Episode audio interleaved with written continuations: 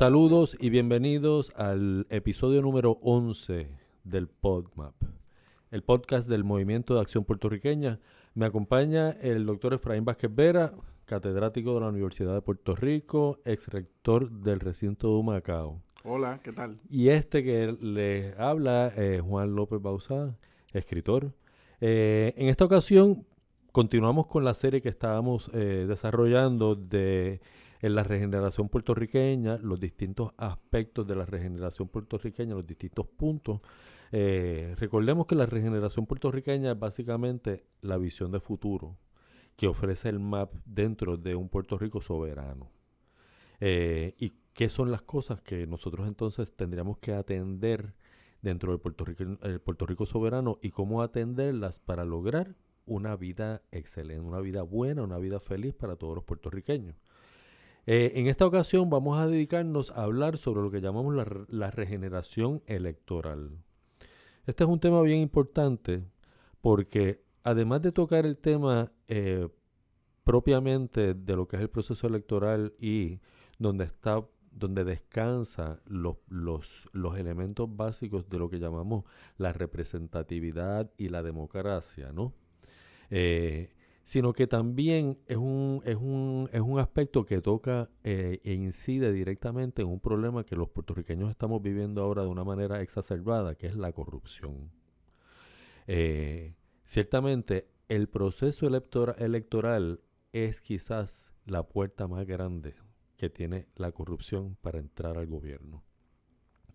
Y en ese sentido, pues, la regeneración electoral, además de atender el tema de la representatividad y de, lograr una mejor representatividad de los puertorriqueños dentro del gobierno, es un tema que incide sobre el tema, sobre el asunto de la corrupción y que se convierte en una, en, eh, la regeneración se, se, convierte en una especie, en una de las múltiples vacunas que hay que aplicarle al gobierno para evitar que el, que el virus de la, de la corrupción entre al cuerpo del gobierno. Eh, que eso es principalmente una de, las de, de las discusiones más importantes que nosotros tenemos al frente, que es cómo atender el tema de la corrupción. Es decir, eh, se parece un poquito al tema de la salud, ¿no? Si, si se atiende de una manera reactiva o si se atiende de una manera prescriptiva, ¿no? Y nosotros pues entendemos que hay que atenderlo de una manera prescriptiva. Y una de las mejores formas es a través de eh, reformando el sistema electoral, ¿no? Eh, como sabemos, el sistema electoral de Puerto Rico está dominado por los partidos. Y esa quizás es la razón principal por la cual se ha convertido en un semillero de influencias y de, y de malversaciones y de corrupción, ¿no? Y fraude. Y de fraude y de todo tipo de, de, de cosas que inciden en contra del proceso mismo democrático. Así es que tenemos que, tenemos que pensar que para nosotros regenerar nuestro sistema electoral, tenemos que comenzar por sacar los partidos del medio. Es decir, el proceso no puede estar en manos de los partidos como está hoy. Entonces, pues ahí entramos a qué hacemos, ¿no? ¿En manos de quién está? ¿Quién, es, suficientemente confiable para poner el sistema en las manos? Eso, eso es como si en un partido de baloncesto los mismos jugadores son los árbitros. Son los árbitros también. Entonces te podrías imaginar, oye, sería un juego bien interesante. Eh, pero obviamente el sistema electoral puertorriqueño es totalmente corrompido. Y es uno de los peores sistemas electorales que yo conozco. Eh, y nosotros no podemos aspirar a un Puerto Rico de futuro utilizando este sistema electoral que tiene Puerto Rico. A mí me da una vergüenza el sistema electoral puertorriqueño. Eh, como está construido, eh, permite en cierta medida el fraude. Eh, y básicamente el sistema electoral puertorriqueño está diseñado de una manera magistral para que los mismos siempre sean electos y, se mantengan y puedan seguir viviendo, ¿verdad? Este, de, los fondos públicos y poder pagar sus cuentas, etcétera. Así que esto es bien importante, Juan, porque cuando uno habla de visión de futuro, cuando uno habla de descolonizar a Puerto Rico, tenemos que tener bien claro que si nosotros no cambiamos el sistema electoral puertorriqueño a, convertirlo en uno moderno, sencillo, eficiente, democrático, porque a la gente se le olvida esto de la palabra democracia en los sistemas electorales. Eh, cualquier visión de futuro o cualquier proceso de descolonización va a ser un fracaso. Y, yo creo que todos estamos aquí con una visión de futuro para lograr ese Puerto Rico después de ser descolonizado a que sea exitoso. Y para ello necesitamos el país más democrático posible. Y con este sistema electoral, que vamos a llamarle colonial, es imposible lograr un Puerto Rico descolonizado exitoso. Y yo creo que por esto es importante. Y por eso es que nosotros tenemos que abogar por la descolonización y el cambio del estatus. No es por el mero hecho del cambio del estatus, no es por el mero hecho de la descolonización, es que la descolonización y el nuevo estatus nos va a permitir construir un nuevo sistema electoral para hacer a Puerto Rico verdaderamente democrático. Y te voy a añadir algo más. Nuestro sistema electoral es, tan, eh, está tan corrompido y, está, y es tan cayuco que no sirve ni siquiera para decidir la descolonización. Y eso es una de las cosas que a mí más me preocupa eh, cuando uno habla de descolonización, plebiscitos y estatus, ¿verdad? O sea, el que un plebiscito en serio, no como los que se hacen aquí en Puerto Rico, que son encuestas caras, pero que de verdad sea en serio, que esté en manos. De la Comisión Estatal de No, para mí es una cosa que, me, a mí, que a mí me, pone extremadamente nervioso. Eh, como también de la, de la, misma manera me pone muy nervioso que la diáspora puertorriqueña no pueda votar, porque las leyes electorales de Puerto Rico limitan eh, el voto de la diáspora, por ejemplo, en un plebiscito de estatus que sea en serio. O que, por ejemplo, que un norteamericano que lleva un año aquí residiendo, que no sabe español, ¿verdad que sí? Y ese sí puede votar. Que no sabe historia de Puerto Rico, sí puede votar, pero un puertorriqueño que lleva 10 años en Estados Unidos, prácticamente obligado, porque es un emigrante económico por la situación y la quiebra colonial que vivimos, no puede votar. Y cuyo plan de vida puede incluir volver a Puerto Rico. Sí, entonces en ese sentido yo te tengo que confesar que si aquí se va a usar la estructura de la Comisión Estatal de Elecciones para un proceso de elección, plebiscito, referéndum, para decidir el futuro político de Puerto Rico, eh, tiene que ser supervisado por la Comisión Federal de Elecciones en Estados Unidos. Sí, porque si no, no hay garantía. Porque si no, no hay garantía. Y a eso tenemos que añadirle también la posibilidad de que pueda haber observadores internacionales. Claro. pero, que, pero, pero no podemos dejar en manos de los partidos políticos eh, el proceso, esta decisión. Porque los todos los funcionarios de la Comisión Estatal de Elecciones, ¿a quiénes responden? No responden al pueblo de Puerto Rico. No, a los partidos. Ni tampoco responden a la Comisión Estatal de Elecciones responden a los partidos. O sea, cuando usted ve a alguien que trabaja en la Comisión Estatal de Elecciones, está ahí porque es miembro de un partido y el partido le dijo, vente aquí que vas a trabajar. Es más, se utiliza la Comisión Estatal de Elecciones para dar premios laborales a aquellos que trabajan desde las campañas, etcétera. Con esto de la teoría, que poniendo a todo el mundo vigilarse, ¿verdad? Se va a lograr un sistema más democrático. Y este no es el sistema que nosotros tenemos como una visión de futuro de Puerto Rico. Claro, es, la agencia más politizada de todas. Sí, cuando debería ser la, menos la más neutral y la más independiente de todas.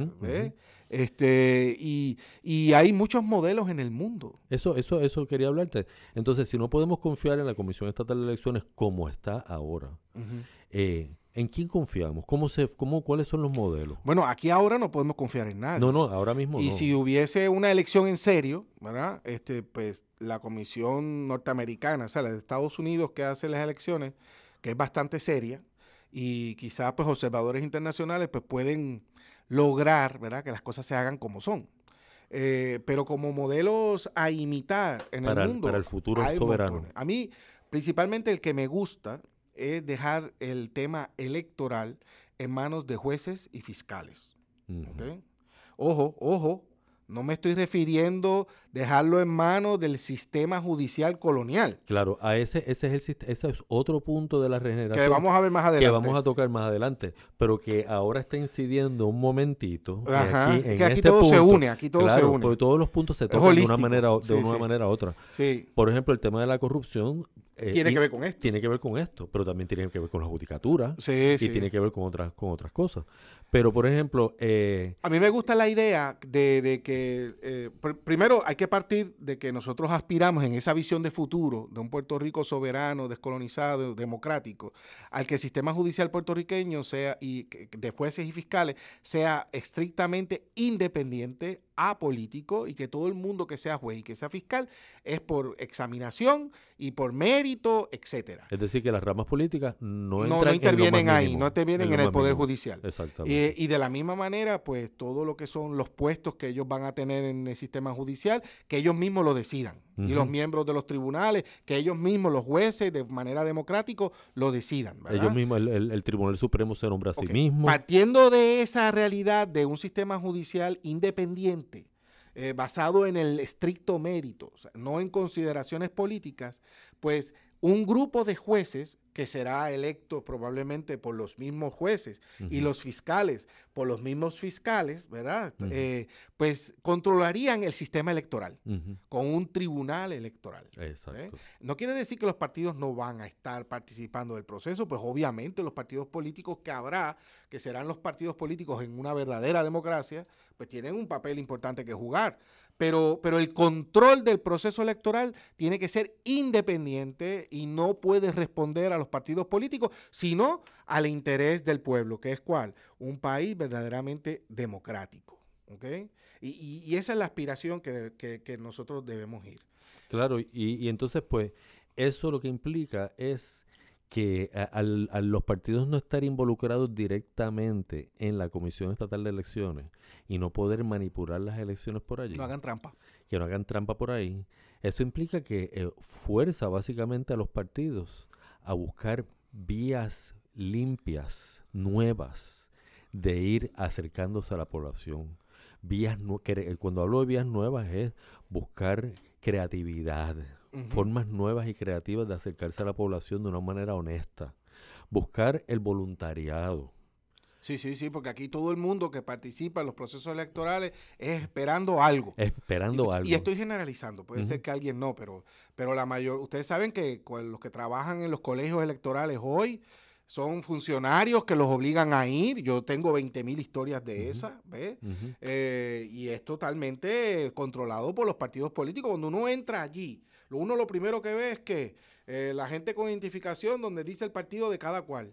Claro, si tú tienes tu gente ahí. Porque si tú eres un partido nuevo que no tienes una representación en todos los colegios electorales, pues no tienes nada y estás a merced de lo que es el fraude, que es lo que ocurre en este país. No, no, no, no. Quien debe estar allí son que deben ser funcionarios públicos, ¿verdad? De este nuevo sistema público de funcionarios que vamos a crear, de este nuevo sistema judicial que vamos a crear, que van a estar velando los intereses del pueblo, de la democracia puertorriqueña y no de los partidos políticos. Y entonces eso también abre la puerta entonces, porque si vamos entonces a limpiar a los partidos políticos de todo el proceso y vamos a pedirle a los partidos políticos que entren en una dinámica nueva junto con la sociedad, también tenemos que abrirle la puerta que se le ha trancado en la cara a los partidos políticos en Puerto Rico, que es el tema de las alianzas. Ah, claro, no, no. De las alianzas políticas. Todo eso, todo eso, esto es lo bueno de que tengamos una nueva constitución, con un nuevo poder legislativo en soberanía, con una verdadera democracia, que vamos a poder legislar leyes eh, de ámbito electoral que va a permitir las alianzas, esto es extremadamente importante. Y aquí hay muchas combinaciones que se pueden hacer, como por ejemplo un candidato que sea candidato en otros partidos políticos, ¿verdad? Eh, eh, eh, o que dos partidos políticos se unan en una misma candidatura. Esas son las alianzas. Otro elemento muy importante, Juan, es lo de la segunda vuelta electoral. Oh, sí, sí, sí. Y, sí, y esto de la segunda vuelta electoral es lo que hace más democrático un sistema electoral de mayoría. Eh, no proporcional, ¿verdad? Que es en el sentido de que se hace una primera ronda electoral y si alguien capta el 50 más 1 de los votos, pues ya ganó. Pero si nadie obtiene el 50 más 1 de los votos, entonces los primeros dos lugares van a una segunda vuelta para garantizar que al fin y al cabo quien gobierne tenga el 50 más 1 de los votos. Esto es súper chulo, ¿sabes por qué? Porque va, si hay segunda vuelta, eso eh, propicia las alianzas entre los partidos que llegaron en tercera, cuarta, quinta posición.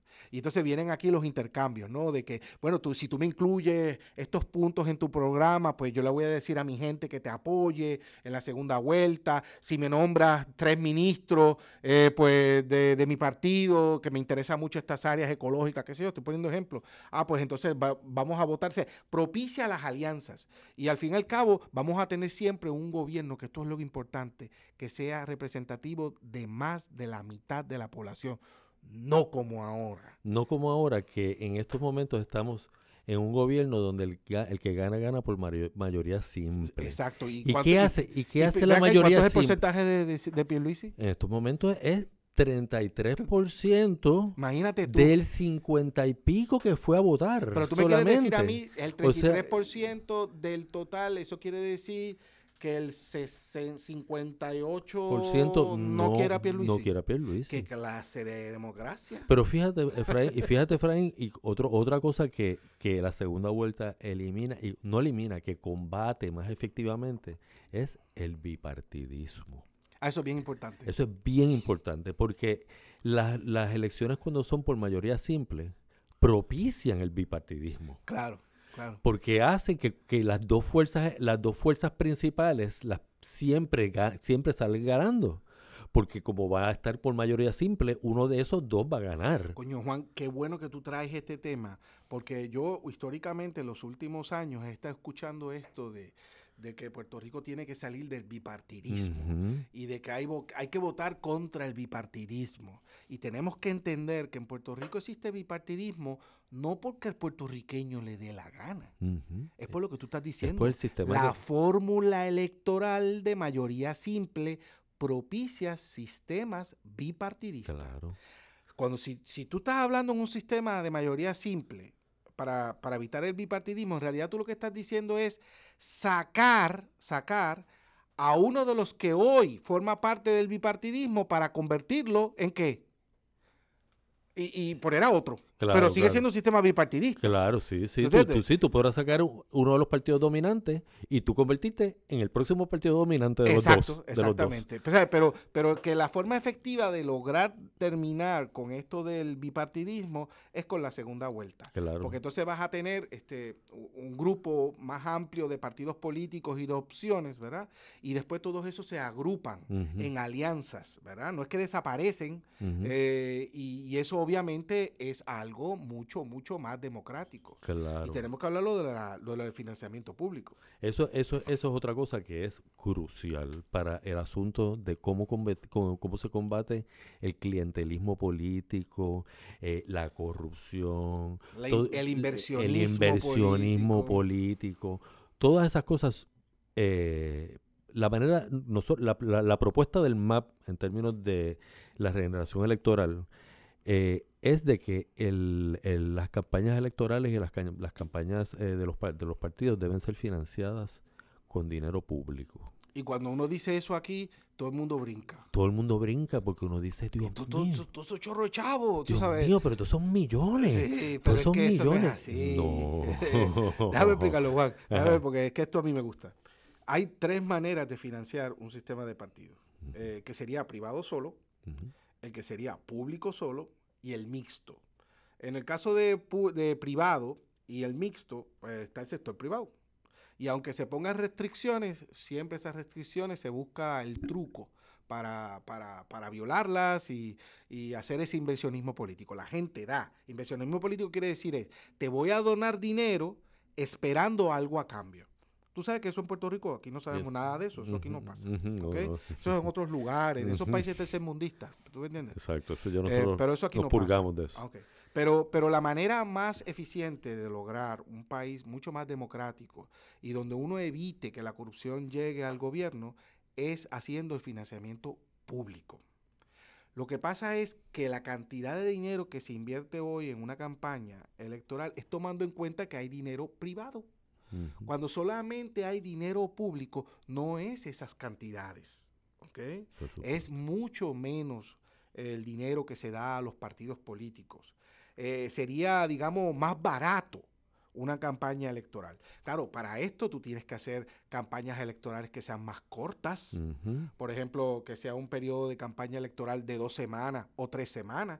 No como en Puerto Rico, que casi seis meses. O cuidado que es un año. o sea, ya al año empiezan a hacer campaña, ¿verdad? No, no, eso son tres semanas antes, ¿verdad? Eh, donde, por ejemplo, eh, eh, tuvo el, tema de, qué es lo que cuestan las campañas, que es los anuncios de televisión, los anuncios de radio, de los, medios masivos. de los medios masivos. O sea, en soberanía, el Estado tiene control de los medios de comunicación de masa en cierta medida porque tiene que darle licencia.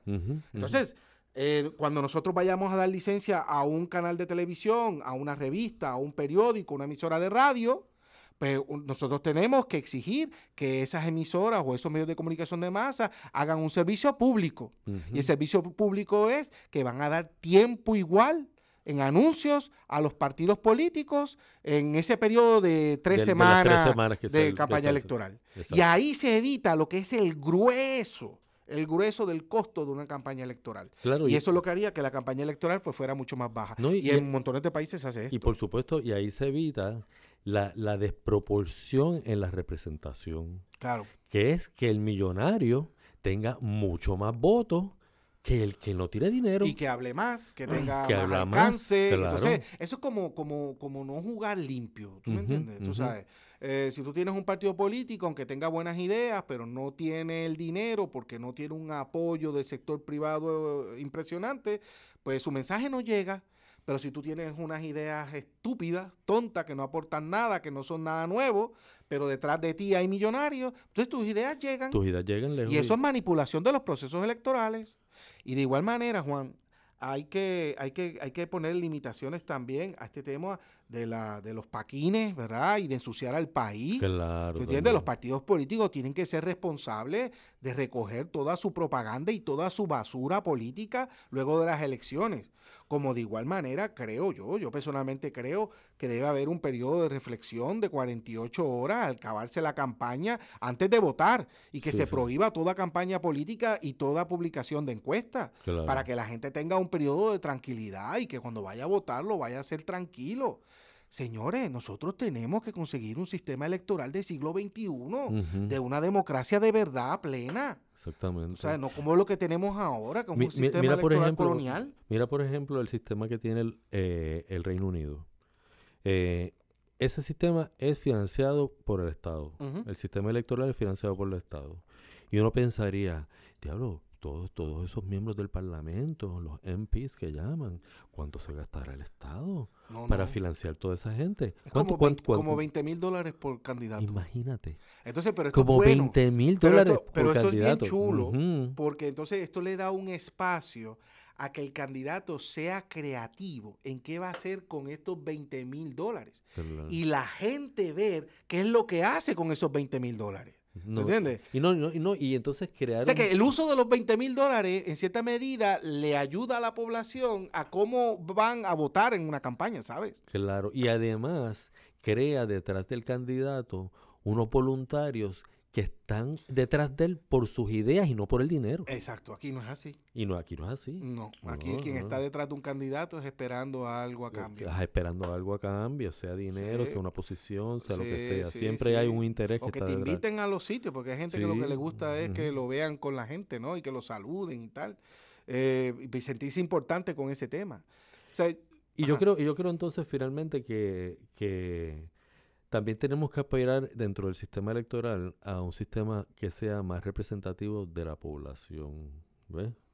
Es decir, de, de, las mujeres, de las minorías, que puedan de alguna manera eh, integrarse más. Y eso vamos a entrar ahora a lo que es la regeneración eh, legislativa, que ahí entonces eh, pues el tema es más, es más, es más, es más fuerte, ¿no? Pero yo creo que, es importante eh, pues tener ese, ese tema de, las cuotas Y también es importante tener una, un sistema para poder integrar el voto de la diáspora en Puerto Rico. Sí, e, e, este, esto de la regeneración del, sistema electoral y de la regeneración del poder legislativo, esto va atado. Eh, si, si, nuestro sistema electoral actual eh, no funciona, eh, nuestro sistema legislativo tampoco, es evidente que tampoco, funciona. Por lo cual tenemos que hacer un nuevo diseño de lo que va a ser nuestro poder legislativo. Y para empezar, tiene que ser un sistema legislativo unicameral. Claro. Esto, esto es lo primero. Sí, sí, sí. Y, y, obviamente va a ser mucho más pequeño de lo que lo tenemos ahora. Vamos a dejar ese, ese tema para el próximo, el próximo capítulo. Ah, pues venga. Eh, yo quiero acabar una última cosa y quiero que, discutamos este último aspecto que es bien importante. Es, para mí es crucial entender que todo el sistema electoral eh, es parte del proceso legislativo que se da después de la constitución.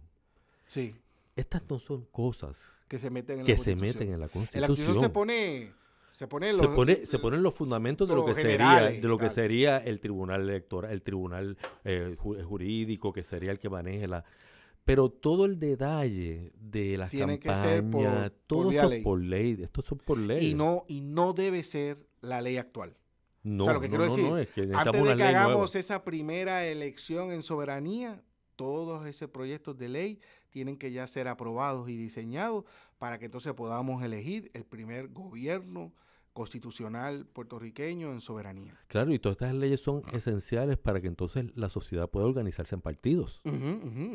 Porque si no... Por lo cual hay que hacer leyes de partidos también. Hay que hacer leyes de partidos también. ¿no? O sea, es un proceso complejo y súper interesante. Sí, sí, sí. Pero, pero que todo pero lo bueno es que como nosotros venimos tarde a hacer ese diseño, eh, ¿verdad? Pues, y hay tanta experiencia a nivel mundial, yo no tengo la menor duda que el resultado final de lo que hagamos acá nosotros los puertorriqueños eh, va a ser ejemplar. Va a ser ejemplar y, va a ser un modelo de democracia, que es lo que estamos aspirando. Una, ese, ese, es los cimientos. O sea, ¿esto para qué? Para hacer un cimiento fuerte y que ese Puerto Rico soberano pues sea exitoso. Claro, una combinación de las mejores prácticas electorales del mundo entero. Claro, y yo te voy a decir más, si, nosotros, si la gente lo que está esperando es ir a la soberanía con este sistema electoral que tenemos hoy, yo te lo voy a decir, yo no quiero la soberanía, mejor para eso nos quedamos como estamos. Porque eso va a ser a un automático fracaso. Exactamente. Bueno, pues con esto acabamos este episodio de la regeneración electoral. Eh, nos pueden conseguir en nuestra página electrónica, el mappr.com y el PodMap que lo pueden conseguir en todas las plataformas de podcast También el map están está disponibles. en Facebook, Instagram y en Twitter. Está en todas las plataformas de las y el próximo tema va a ser la regeneración legislativa. La regeneración legislativa, que es el que, el que pega más con esto. Ok, pues perfecto. Nos vemos en la próxima. Gracias.